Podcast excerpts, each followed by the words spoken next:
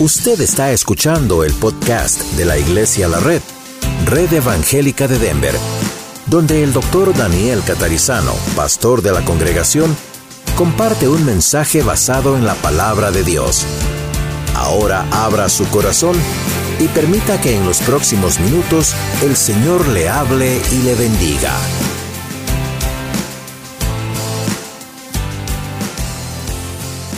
Hoy vamos a hablar acerca de la gracia de Dios.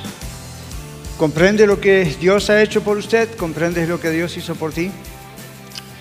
Muy bien, vamos a abrir nuestra Biblia entonces en Romanos capítulo 5, versículos 1 y 2. Es un texto muy conocido, no siempre bien interpretado. Vamos a ver qué dice. Romanos 5, 1 y 2. Pedro, como vimos en el videoclip, tuvo que comprenderlo al final Gracias a Dios lo comprendió. La palabra de Dios dice, justificados pues por la fe, tenemos paz para con Dios por medio de nuestro Señor Jesucristo, por quien también tenemos entrada por la fe a esa gracia en la cual estamos firmes y nos gloriamos en la esperanza de la gloria de Dios. Claro que hay mucho más para decir allí, pero pregunta, ¿qué cosas hacemos mal cada día de nuestra vida, a través de los meses, años de nuestra vida, debido a no poder comprender o a no despertar a la realidad de lo que Dios ha hecho por nosotros desde el mismo momento en que fuimos salvos.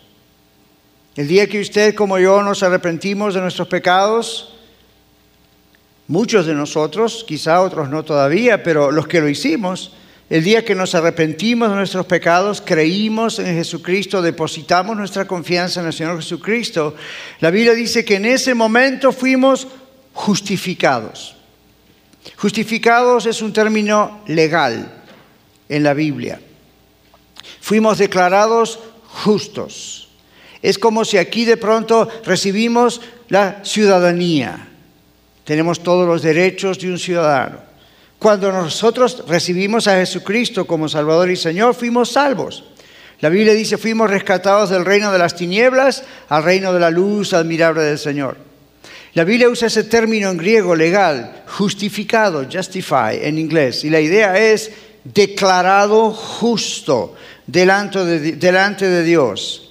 Entonces otra vez la pregunta, ¿qué cosas hacemos mal todos los días durante nuestra vida debido a no comprender esta realidad? Que somos declarados justos. ¿Ok? No estamos diciendo que no somos salvos, sino que estamos dormidos a esa realidad. No siempre la vemos con claridad. Para los que están aquí presentes o escuchando en el podcast y no han entregado sus vidas al Señor Jesucristo, ustedes no han comprendido, todavía no han comprendido cómo Dios los ama. La razón por la cual yo soy salvo es porque yo comprendí que Dios me ama cuando no era alguien a quien amar. Y usted tampoco. Pero la Biblia dice, aún siendo pecadores, Cristo murió por nosotros. ¿Por qué? Porque de tal manera amó Dios al mundo, que ha dado su Hijo unigénito para que todo aquel que en él cree no se pierda, mas tenga vida eterna. Pero para nosotros que hicimos seguro ese esa, esa paz con Dios, esa reconciliación con Dios, ¿qué cosas hacemos mal? ¿Por qué nos va mal en áreas de nuestra vida como solteros o casados, de nuestra vida en las finanzas, en el trabajo, decisiones, dudas. ¿Por qué? ¿Por qué si somos salvos? Nunca se puso a pensar en eso. ¿Por qué? Y en ocasiones decimos, bueno, tendrá que ver con, you know, somos falibles y entonces cerramos, fallamos. O a otros dicen, bueno, es una prueba que Dios pone. Oye, todo eso es verdad. Pero la pregunta de toda esta semana en mi mente fue esa. ¿Por qué? Si somos justificados. Si la palabra de Dios dice que hemos sido declarados justos, ¿acaso eso no nos da paz y seguridad para que afecten nuestras vidas diarias y que no sea simplemente algo doctrinal, teológico que aprendimos, sino que tenga un efecto aún en la vida práctica. Si usted como yo aprendemos doctrina y teología, la sana doctrina, pues tenemos que hacerlo, amén. Pero si eso luego no tiene un impacto en la vida diaria, algo está mal. Algo está mal. Solo tuvimos información, pero si no dejamos que esa información doctrinal que recibimos todos los domingos o en la semana leyendo la Biblia o viendo videos cristianos, si no, no vemos que eso hace un impacto y cambia y transforma nuestras vidas, algo está mal, ¿verdad? Y no puede ser algo mal de parte de Dios porque Él es perfecto, Él es santo, Él es justo. Algo está mal de nuestra parte. Creo que todos nosotros sabemos lo que es una brújula, ¿verdad? Algunos de ustedes tienen una pequeña brújula en su carro en su camioneta, en su troca, ¿verdad? Como le llame. Otros sabemos que los aviones y los barcos tienen brújulas y que todo tiene que ver aquí con lo que pasa con la brújula. ¿Cómo se calibra una brújula? Le voy a leer lo que yo leí en un manual de instrucciones. ¿Qué le parece? Sobre un reloj con brújula. Dice, para calibrar la brújula, Aléjese de cualquier fuente magnética, por ejemplo, elementos metálicos, para que no haya interferencias que afecten a la, a la medición. Es preferible no calibrar la brújula en el interior de un edificio. Coloque el reloj en posición horizontal, eso es muy importante. Si el producto no está en una posición perfectamente horizontal, puedes calibrarlo mal y obtener unos valores erróneos. Sigue las instrucciones que vienen con el producto y o que indica la pantalla del reloj en el modo que dice calibración. Y haz girar el reloj lentamente sobre sí mismo 360 grados en 10 segundos como mínimo. Se necesitan varios giros para calibrarlo. Cierro el manual. Vamos a volver sobre estas instrucciones más adelante. La pregunta es, ¿cuál es su brújula? ¿Cuál es mi brújula? En otras palabras, ¿qué nos mueve diariamente dirigiéndonos a sentir paz, gozo, a tener sabiduría cuando tenemos que tomar decisiones en el matrimonio o como solteros o en el trabajo o en todas las decisiones que diariamente tenemos que tomar, grandes y pequeñas? ¿Qué nos mueve, qué, brújula nos mueve a resistir las tentaciones sexuales o de otro tipo?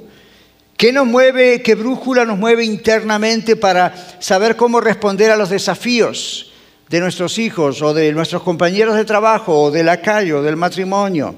¿Qué brújula mueve nuestra mente, nuestro espíritu y nuestras emociones para comprender lo que realmente es la iglesia, la familia de Dios y amarla como Dios la ama?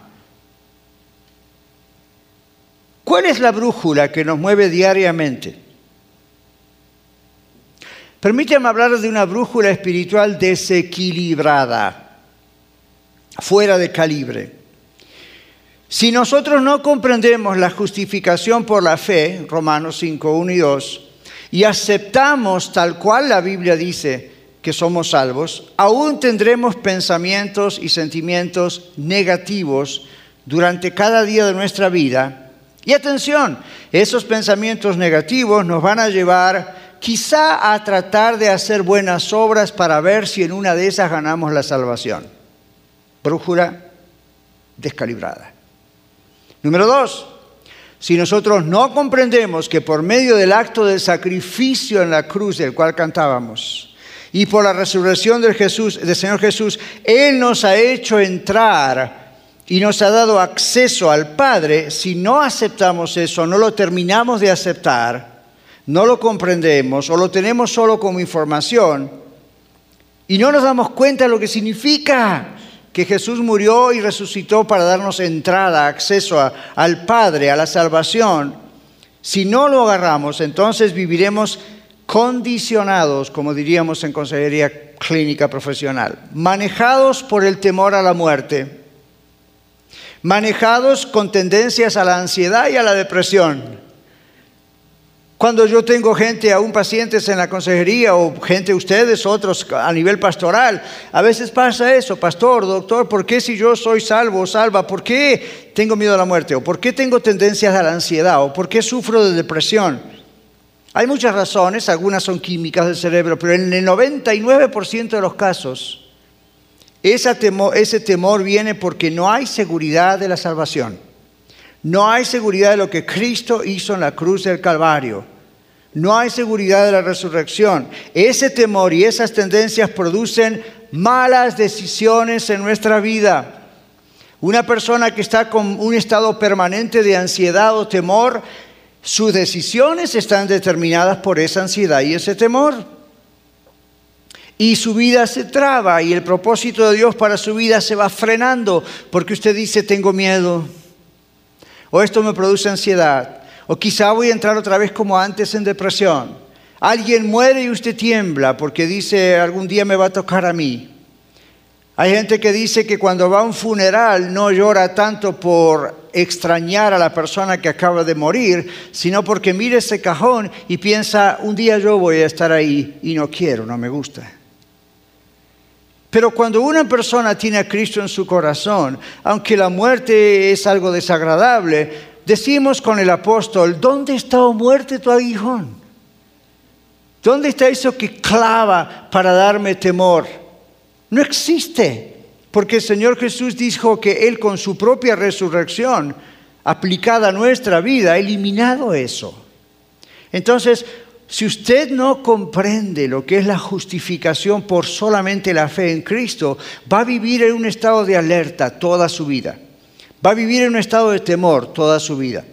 Va a vivir en un estado de estas cosas hacen decisiones erróneas en su vida.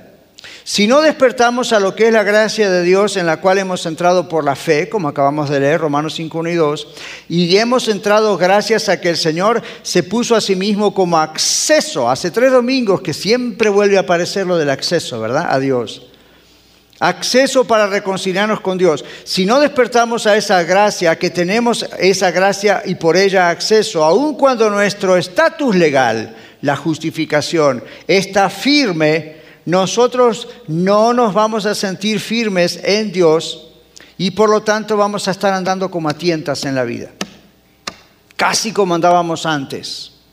¿Se imagina tener la ciudadanía de los Estados Unidos o la Green Card y así todos tener miedo de viajar a otro país? ¿Le está asegurando el gobierno que puede salir y volver a entrar y usted dice, ah, no estoy seguro?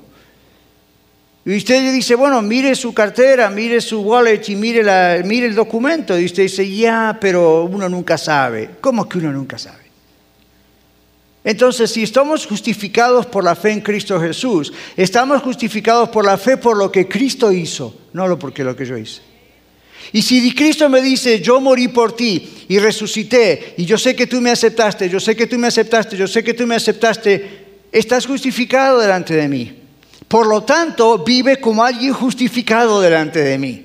No estés a tientas, a ver si sí o si no o depende de qué hice acá y qué hice allá, a ver si sale, vuelve a entrar o qué es lo que está pasando aquí. Esto es una cuestión que a propósito del Espíritu Santo de Dios usa la palabra justificación utilizando un lenguaje de esa época legal, donde se dice una vez que esto está hecho, esto está hecho. Si no lo creemos, vamos a estar a tientas y vamos a empezar a aceptar cualquier enseñanza falsa que intente crear un sentido de seguridad a nivel emocional, siendo que no es eso duradero porque las emociones van y vienen. Tampoco va a depender, y esas religiones falsas hacen esos grupos hacen ese daño, donde eh, quizá va a depender la salvación de mis esfuerzos intelectuales o de lo que siento en el momento, exactamente de mi conducta, pero todo eso no proviene de lo que Dios ha dicho en su palabra. Dios ha determinado que nosotros debemos creerle a Él sin dudar. La Biblia dice que lo que no proviene de fe es pecado. Por lo tanto, cualquier cosa que dependa de nosotros como una obra para ganar la salvación es pecado. por más hermoso y santo que parezca. Si eso lo estamos haciendo compitiendo con lo que Jesús hizo en la cruz o creyendo que lo podemos poner en paralelo a lo que Cristo hizo en la cruz, estamos pecando, por más buena intención que tengamos. Las enseñanzas falsas las llamamos revisionistas, es decir, revisan algo que dice la Biblia y tratan de revisar cómo interpretar de otra manera lo declarado firmemente por Dios. Eso es un engaño del enemigo para tratar de tenernos en esclavitud espiritual, mental y emocional. Ustedes saben que en la iglesia estamos hablando por avivamiento por un verdadero despertar espiritual. El avivamiento es para los cristianos, no para los inconversos. Lo que pasa es que cuando Dios nos despierta a nosotros, despierta a la ciudad. Entonces, ¿por qué estar en esclavitud mental y emocional? Y esto es algo que toda la semana ha estado en mi corazón. Señor, ¿qué traba que venga ese avivamiento? Bueno, el pecado, pecados escondidos, pecados no confesados, you name it. Aquí hemos hablado y hemos mostrado, ¿verdad? Clips de videos históricos sobre eventos aquí, allá y de otro lado del mundo. Y, y en todos hay arrepentimiento, hay un gran sentido de arrepentimiento, de clamor a Dios por misericordia y una verdadera conversión. Pero hay otras cosas que traban un verdadero arranque del Espíritu Santo de una de esas maneras revolucionarias innumerables. ¿Saben cuál es? Cuando sus hijos no le creen. Cuando usted y yo no terminamos de estar convencidos de lo que el Señor nos dice que es. La fe es confianza en lo que Dios hizo y lo que Dios declaró. No es confianza en nuestros sentimientos al respecto de lo que Él declaró. No importa si usted se siente salvo o no se siente salvo. Si usted es salvo, es salvo. Y hay días que usted quizá no lo sienta porque metió la pata, porque pecó. Pero ese mismo convencimiento que lo lleva otra vez a pedir perdón indica que usted es salvo. Una persona no salvada no va a tener ese sentimiento de volver a los pies de la cruz y pedir perdón al Señor. Una persona salva tiene convicción del Espíritu Santo. Entonces, la confianza no es en lo que yo puedo hacer en esta vida cristiana, o en qué posiciones o cargos puedo tener en la iglesia, o privilegios, o qué tan buen esposo, y todas esas cosas las tengo que hacer, pero eso viene de adentro, por la vida nueva que Dios me ha dado en Cristo. Si yo estoy pensando eso es lo que depende o hace depender mi salvación, estoy equivocado y voy a vivir a tientas. No voy a vivir firme. Y aquí dice que nuestra seguridad, seguridad de nuestra salvación está basada en Dios, no en nosotros. Mi Padre que me las dio mayores que todos, dice Jesús, y nadie las puede arrebatar de las manos de mi Padre. Ni Satanás con todas sus legiones multitudinarias de demonios tiene poder para sacarle a usted y a mí de las manos de Dios cuando de verdad hemos sido salvos y justificados por el Señor. No crea otras enseñanzas falsas, que en realidad lo que apuntan es que usted por sus propias obras logre su propia salvación. Criticamos a nuestros vecinos, pero a veces caemos en la misma trampa, ¿verdad? Dios no miente, dice la Biblia, la carta de Tito. Y a menos que usted crea que Dios miente, por lo tanto no sería cristiano jamás, usted. A menos que usted crea que Dios miente, la Biblia dice Dios no miente. Y si Dios dice, esto es un pacto que yo he hecho contigo, cuando de veras te has arrepentido y me has aceptado como Salvador y Señor, el pacto es el pacto, el pacto no se rompe, el pacto no está hecho en agua, el pacto está hecho con la sangre de Jesucristo. Entonces, lo más maravilloso es que el Espíritu Santo de Dios mismo, dice la Biblia, da testimonio a quién? A nuestro espíritu de que somos hijos de Dios. Ahora, eso trasciende nuestros sentimientos humanos. Hay días en que yo parece como que no me siento salvo. El diablo trata de crearme dudas. Hay preguntas teológicas. Uno mira muchos textos en la Biblia que dan la impresión de que la salvación se pierde. Lo que ustedes se pierde es interpretar bien la Biblia. Esos textos están hablándonos, en primer lugar, a los salvados. Si no estuviésemos salvados, esos textos no son para nosotros. Segundo lugar, esos textos nos hablan a nosotros como advertencias para que no usemos la gracia mal y pequemos, porque eso trae castigo y consecuencia. La Biblia nos dice aquí que esta seguridad que nosotros tenemos humanamente es una seguridad muy difícil de explicar, porque es algo de Dios. Pero por eso dice la Biblia, el Espíritu de Dios, el Espíritu Santo da testimonio a su espíritu, a mi espíritu, de que somos hijos de Dios. ¿Por qué no dice el Espíritu Santo da testimonio a nuestras emociones de que somos hijos de Dios? Fíjese que no dice el Espíritu Santo da testimonio a nuestra mente, a nuestro intelecto, a lo que podemos razonar. La Biblia dice el Espíritu Santo da testimonio a nuestro espíritu. Eso está muy metido adentro y no lo podemos localizar realmente. Ahí está. Por eso, como venimos diciendo, Usted sabe que usted sabe que usted sabe y no puede explicar por qué usted sabe, pero usted sabe. Ha ocurrido una experiencia de espíritu a espíritu, del Espíritu Santo al Espíritu que Él sopló en usted, el Espíritu humano, que luego vuelve a Dios. No es una cuestión de la inteligencia, no es una cuestión de los sentimientos, no es una cuestión de las tradiciones, es una cuestión de espíritu a espíritu. El Espíritu Santo da testimonio a nuestro espíritu que somos hijos de Dios. ¿Sabe qué ocurre cuando uno encuentra y acepta esa seguridad? Nos surge alabanza espontánea en cualquier lugar. Nos surge un temor reverente al Señor que no nos deja pecar fácilmente. Para aquellos que siempre dicen, ¿verdad? O nos acusan de decir ustedes los cristianos o ciertos grupos, áreas de cristianas, cristianos piensan que, claro, lo hacen fácil, ¿verdad? La gracia, la gracia. Entonces vaya, peca, después pierde perdón, todo está arreglado. Eh, no entienden lo que es la gracia, están lejos de saber lo que es la gracia. La persona que ha nacido de nuevo en Cristo teme a Dios.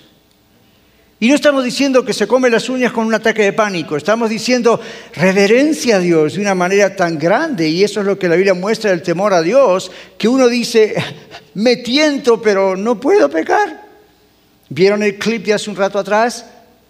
Alguien le preguntó a ese famoso predicador en Inglaterra o en Europa, en un país de Europa, puedo, yo, no sé si soy salvo, le he preguntado a tantos predicadores, ¿vieron el desafío? El desafío, hay un desafío y vamos a ver eso más claramente otro día, pero este predicador le dijo, ok, aquí hay cantinas en esta ciudad, hay bares, hay lugares de baile, y el, el hombre le dijo, pues sí. Entonces el predicador hizo algo que Lutero hizo en una época. Y le dice el predicador, ¿qué tal son esas cantinas o esos lugares de baile? ¿Están buenos? ¿Se imagina? Ya lo miró como diciendo, ¿este predicador? Entonces dice, pues sí. Dice, y en esa cantina hay prostitución, hay homosexualismo, hay, hay vicio, alcohol, inmoralidad. Pues sí, pastor. Y si tú conoces que algunas son más fuertes que otras, ¿verdad? Y sí, pastor. Ve allá. Métete y baila y prostitúyete y drogate y fuma. ¿Se imaginan el consternado de este joven? ¿Cómo me está diciendo ahí? Ve, ve, ve. Me dice, pastor, no puedo ir. ¿Por qué no? No, yo temo a Dios. Entonces eres salvo. Entonces eres salvo. Si no hubieses dicho, ok, voy. Hasta un pastor me lo dice. No, la confrontación de decir, ¿cómo sé que estoy siendo justificado? ¿Cómo sé que fui justificado por Cristo? ¿Cómo sé que lo que Cristo hizo en la cruz por mí se aplica a mí? Yo lo creí en serio. Hay temor de Dios. Cuando la iglesia se reúne para alabarle y adorarle, uno dice, no puedo esperar para hacerlo. Ya se fue lo del show, se fue lo del entretenimiento. Es la, wow, el Señor está aquí. Hoy muchos de ustedes como yo andábamos llorando como niñas por ahí, ¿verdad? Porque sentimos la presencia del Señor. Y no es una emoción simplemente, es una, wow, Dios, esto es verdad, esto es verdad, esto es verdad. La Biblia dice que tenemos entrada por la fe, esa confianza que depositamos en Jesucristo, por lo que Él hizo, tenemos entrada donde? A la gracia. La palabra entrada, acceso otra vez, en griego es una palabra que se usaba para entrar a tener acceso a un rey. Y esa es la palabra que se escoge aquí. El Señor Jesucristo nos dio acceso al trono de su Padre y nos vistió de Él mismo para que podamos tener acceso. Él fue el camino. Él dice, yo soy el camino, la verdad y la vida, nadie viene al Padre sino por mí, amén. Y Él dice que estamos vestidos de Él ahora. Cuando Dios el Padre le ve a usted y a mí, los que somos justificados, salvados, Dios nos mira a nosotros en Cristo. No sé cómo explicarlo, es muy difícil en palabras humanas, pero me imagino esta puede ser una buena ilustración. Imagínense que esta plataforma es el trono de Dios y aquí está el Señor Jesucristo y el Padre está allí y usted y yo estamos como que en el bosom, en el centro ahí de Cristo. Entonces, cuando Dios mira a Cristo, nos ve a nosotros como adentro de Cristo. Interesante, ¿verdad? La Biblia dice que estamos en Cristo que cuando somos justificados, comprados por su sangre, pagados con la sangre de Jesús, ahora estamos legalmente adoptados como hijos e hijas de Dios y a partir de ahora Dios nos mira en Cristo. Dios mira a Cristo y adentro ve a Daniel. Ponga su nombre. ¿Hay alguna posibilidad entonces de fallar en eso? No, porque Dios mira la justicia de Jesús, no mi justicia. Si mira mi justicia, estoy condenado. Pero al mirar la justicia de Jesús y que yo acepté la justicia de Dios sobre mí, ¿qué hace el Señor Dios? Ok, es salvo. ¿Hay alguna posibilidad de no estar firmes si Dios dice que estamos firmes? Respóndame. Tres personas dicen que no y tienen razón. No hay ninguna posibilidad de no estar firmes si Dios dice que estamos firmes. Romanos 5, 1 y 2 es palabra de Dios, ¿o no? Dice, justificados pues por la fe tenemos paz para con Dios, por quien también tenemos entrada, acceso al Rey, vestidos de Cristo, acceso a esa gracia en la cual estamos más o menos firmes. No, firmes. No dice a esa gracia en la cual estamos, bueno, dependiendo del día y uno dependiendo de qué pecado he cometido. Y uno, no. Dice, estamos en esa gracia firmes. Esa palabra firme en griego es la palabra que se usaba para cuando un barco llegaba al atracadero, se lo ataba en una cuerda y el barco estaba ahí. No sé si usted ha visto en un puerto barcos, yo sí. Uno ve una cosa tan grande, pero una cuerda está allí.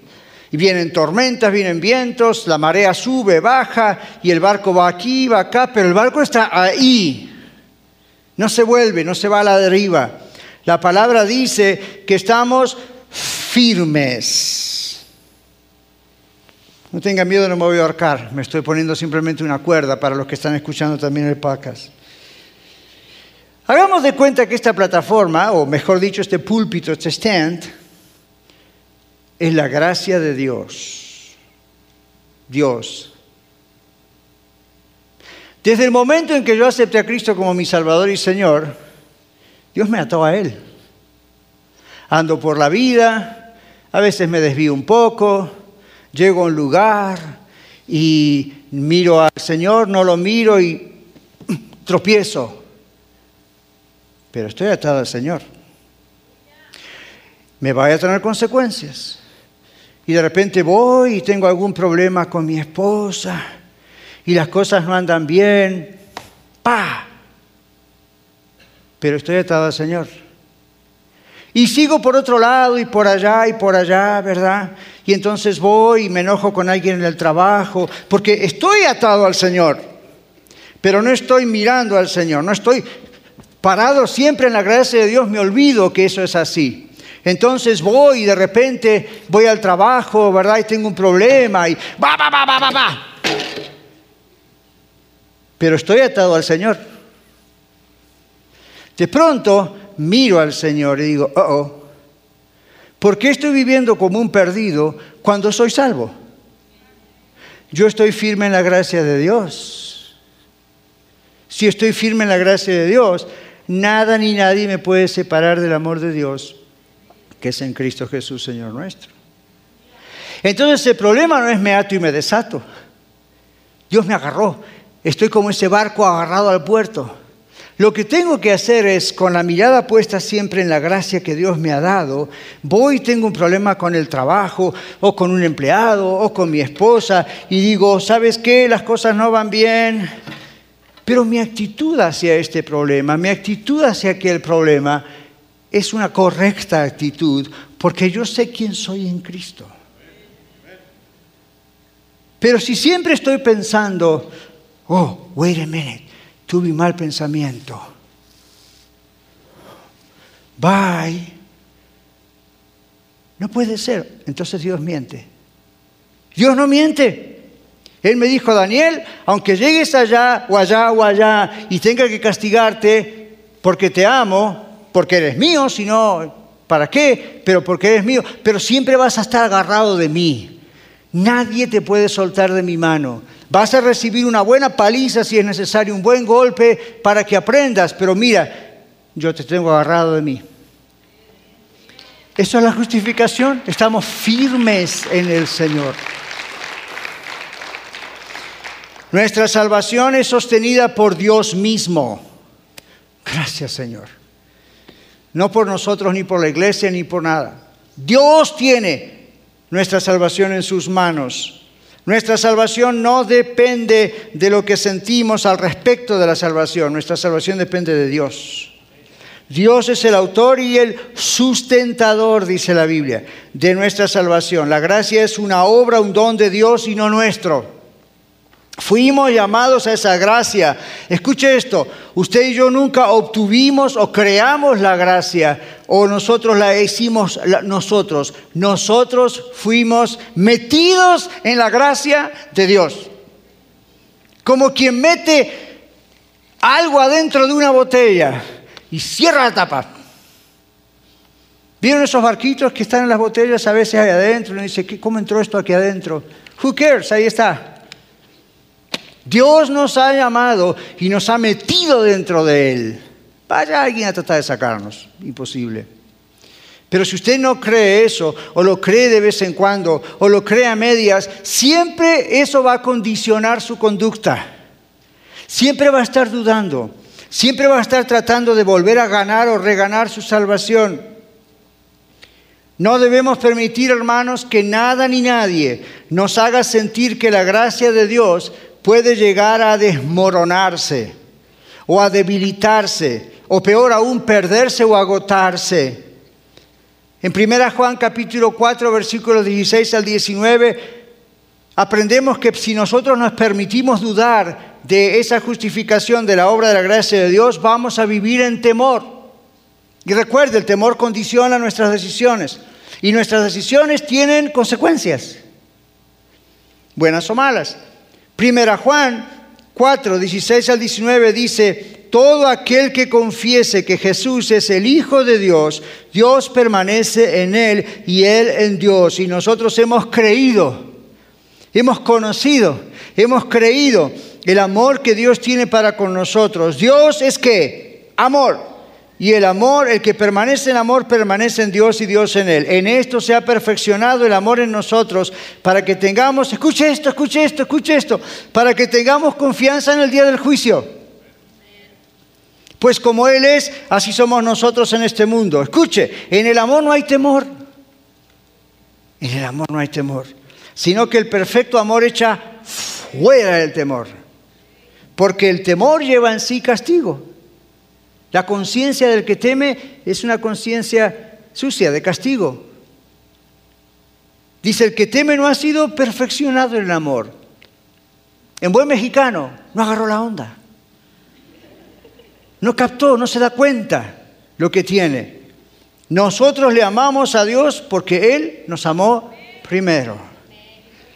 Romanos 4:20 dice que Abraham, en el contexto de lo que leíamos, Abraham tampoco dudó por incredulidad de la promesa de Dios, sino que se fortaleció en fe, dando gloria a Dios. Escuche esto, plenamente convencido. ¿Está usted plenamente convencido de lo que Dios hizo por usted y que usted es salvo? Plenamente convencido de que era también poderoso para hacer todo lo que Dios había prometido por lo cual su fe le fue contada por justicia. Pablo dice a los romanos, Abraham creyó en Dios por fe antes de que existiese la ley. Y su fe le fue contada por justicia. Que de nosotros aún posterior a la ley. Si él lo pudo hacer antes de la ley, nosotros más. Consecuencias negativas de dudar de la gracia de Dios, ya dijimos, entre ellas, no puede usted adorar a Dios en espíritu y en verdad. La Biblia dice que, dijo Jesús a la mujer, recuerden el pozo, los verdaderos adoradores adorarán al Padre en espíritu y en verdad. Dios busca a tales adoradores para que le adoren. Porque el que cree que le hay, que Dios hay, por supuesto, va a adorar a Dios. Y no solamente porque Dios existe, sino por lo que está haciendo en su vida y por lo que Cristo hizo en su vida. Entonces, otra vez, uno aprende a adorar a Dios en espíritu y en verdad. Y eso no tiene que ver con las emociones o danzar como loco alrededor del santuario. Mala enseñanza, erróneo en espíritu, porque viene desde nuestro espíritu, con el espíritu de Dios, que da testimonio a nuestro espíritu que somos hijos de Dios. En verdad, porque nuestra adoración tiene que estar basada en la verdad de la palabra de Dios. La Biblia dice, justificados pues por la fe tenemos paz para con Dios. ¿Cómo usted no va a adorar diciéndole gracias? ¿Se da cuenta? Usted está adorando en espíritu y en verdad. Si usted no conoce eso, no acepta eso, otra de las consecuencias negativas es que usted va a estar adorándolo de acuerdo a lo que usted piensa que es Dios. No va a estar adorándolo así en espíritu y en verdad.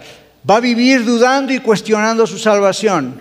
¿Cómo puede usted cursar la vida que Dios le dé aquí siempre preguntándose, ¿será que cuando me muero estará salvo o no estaré salvo? ¿Habrá contado Dios las veces que fui a la iglesia a la red o donde sea? ¿Se acordará Dios de mis diezmos ofrendas? ¿Me va a dar un reporte en el ARS para ver cuándo lo hice y cuándo no lo hice? Olvídese de todo eso. Si usted es salvo, es salvo.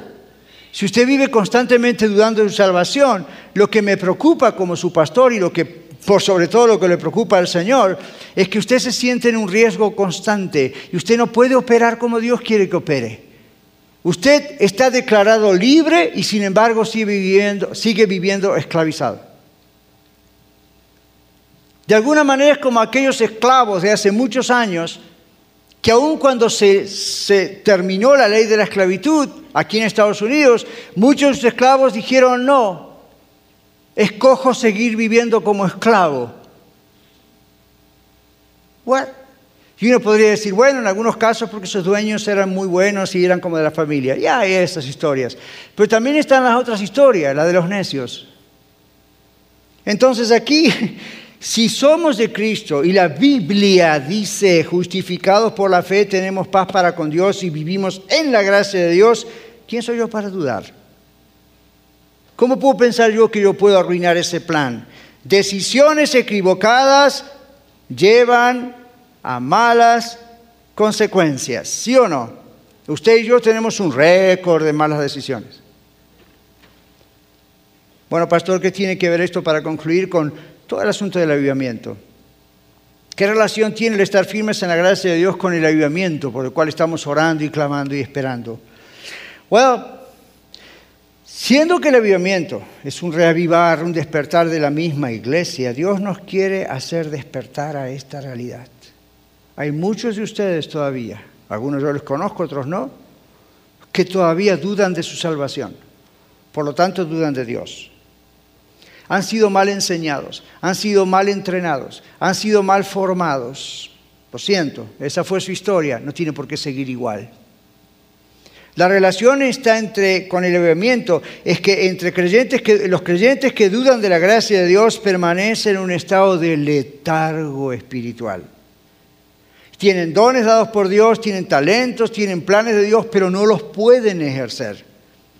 Y eso no tiene que ver con que si tiene un privilegio, un cargo, el que hace el pastor, no lo puede ejercer. No hay libertad.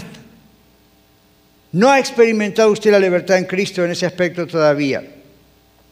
Un avivamiento de este tipo de creyentes como usted y yo no es solamente un arrepentimiento por pecados escondidos y cosas que hay que arreglar, obviamente, sino que Dios quita nuestra frialdad espiritual. Dios quita nuestro letargo espiritual. Dios quita esa idea de que, bueno, la iglesia es algo que yo hago los fines de semana. No, Dios reaviva nuestra seguridad en Cristo, nos damos cuenta de lo que tenemos y explotamos de gozo y de alegría a Dios y Dios nos da sabiduría y captamos las cosas, nuestro velo de los ojos se corre y empezamos a ver el matrimonio por lo que realmente es y Dios quiere que sea, empezamos a ver a los hijos de la misma manera, la iglesia de la misma manera, usted mismo se ve de otra manera. En otras palabras, le da libertad. Pero mire lo que ha ocurrido en los últimos años. Grandes shows, me atrevo a decir, se han hecho para ver si le podemos meter a usted la libertad por los ojos. A ver cuántos demonios de no libertad le vamos a reprender. A ver si de esa manera usted puede volar en libertad. Y usted se vuelve loco porque en ese momento dice, ¡guau! Las cadenas se rompieron, son libres. No pasa demasiado tiempo y usted está en ese altar otra vez pidiendo libertad. Y dice, ¿cómo? Yo no oré por usted, le espanté tal demonio hace dos meses atrás. Sí, pero ahora entró otro. Y más tarde entró otro. Y más tarde entró otro. Y hay cristianos que pasan toda su vida echándose fuera demonios unos a otros. ¿Dónde está en la Biblia? Si usted me lo muestra en la Biblia, yo humildemente bajo mi cabeza y digo, tiene razón y a partir de ahora cambio toda mi predicación. No está. En la Biblia cada vez que eso aparece es para los incrédulos que estaban endemoniados. Es para aquellas personas que no tenían a Cristo en su corazón y estaban esclavizadas por Satanás y había que desclavizar primero para que pudiesen comprender. Y Jesús lo hizo y los apóstoles lo hicieron. Pero luego entró estas cosas como una especie de deporte, ¿verdad? De que vamos, a, es, la, parte fácil. El pastor ora por mí, hago unas cuantas marometas, el demonio se fue y mi vida cambió. ¿Really? En algunos casos ha ocurrido porque realmente había algo extraño ahí. En la mayoría de los casos, ¿sabe qué es? Un reemplazo de la responsabilidad. En vez de decir yo soy pecador, yo soy el que tengo que arrepentirme. O en vez de decir, yo soy el que tengo que concentrarme en que Dios dice que soy libre y soy salvo y debo vivir de acuerdo a esa libertad, en vez de hacer eso le echo la culpa al diablo. Tenemos el complejo de Eva. Agarramos el complejo de Eva. La serpiente me tentó y yo pequé. Come on, take responsibility. Ya sabemos que el diablo anda buscando a ver a quién devorar. No se ofrezca como hamburguesa. Uno tiene que saber que tenemos libertad en Cristo y estar parados en Cristo Jesús. Y eso trae avivamiento a nuestras vidas. Bueno, volvemos a la ilustración para concluir. Esta es mi conclusión. Volvemos a la... ¿Se acuerda de la brújula que dejamos hace un tiempo atrás con sus instrucciones? La instrucción de la brújula dice, para calibrar la brújula, Aléjate de cualquier fuente magnética. ¿Se acuerda? Elementos metálicos para que no haya interferencias que afecten a la medición. Esta es mi versión para nosotros. Para calibrar su brújula espiritual y caminar hacia el destino correcto, aléjese de cualquier fuente que quiera atraparle en falsas enseñanzas para que no haya interferencias que afecten su libertad en Cristo. Punto número dos. La brújula Dice, es preferible no calibrar la brújula en el interior de un edificio. Acaba mi versión aplicada a nosotros.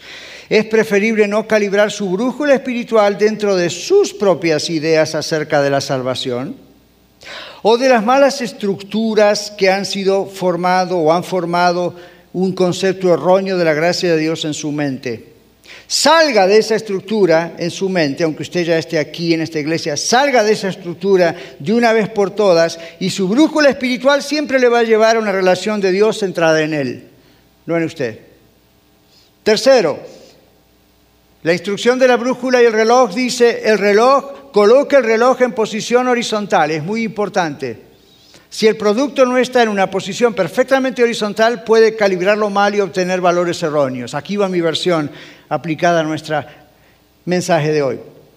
Coloque el reloj de su mente, escuche esto, coloque el reloj de su mente en la posición de continua renovación de su mente. Si su mente no está en la posición perfectamente alineada a la palabra de Dios, puede llegar a calibrar mal su espíritu y obtener valores erróneos en cuanto a su identidad en Cristo y a la seguridad de lo que Él hizo por usted en la cruz y en la resurrección. Último, las instrucciones de la brújula dice, siga las instrucciones. Siga las instrucciones que vienen con el producto. Y o que indica la pantalla del reloj en el modo que dice calibración. Haga girar el reloj lentamente por sí mismo 360 grados en 10 segundos como mínimo. Se necesitan varios giros para calibrarlo. Esta es la versión aplicada. Siga las instrucciones del Espíritu Santo que vienen con el producto de la nueva criatura que usted es delante del Padre. Y haga girar el reloj de su mente constantemente 360 grados en la renovación de su entendimiento para que toda su vida, hasta que el Señor venga y le lleve a su presencia, usted compruebe la buena voluntad de Dios que es agradable y perfecta. Romanos 12.2. Calíbrese, por favor. Vamos a orar.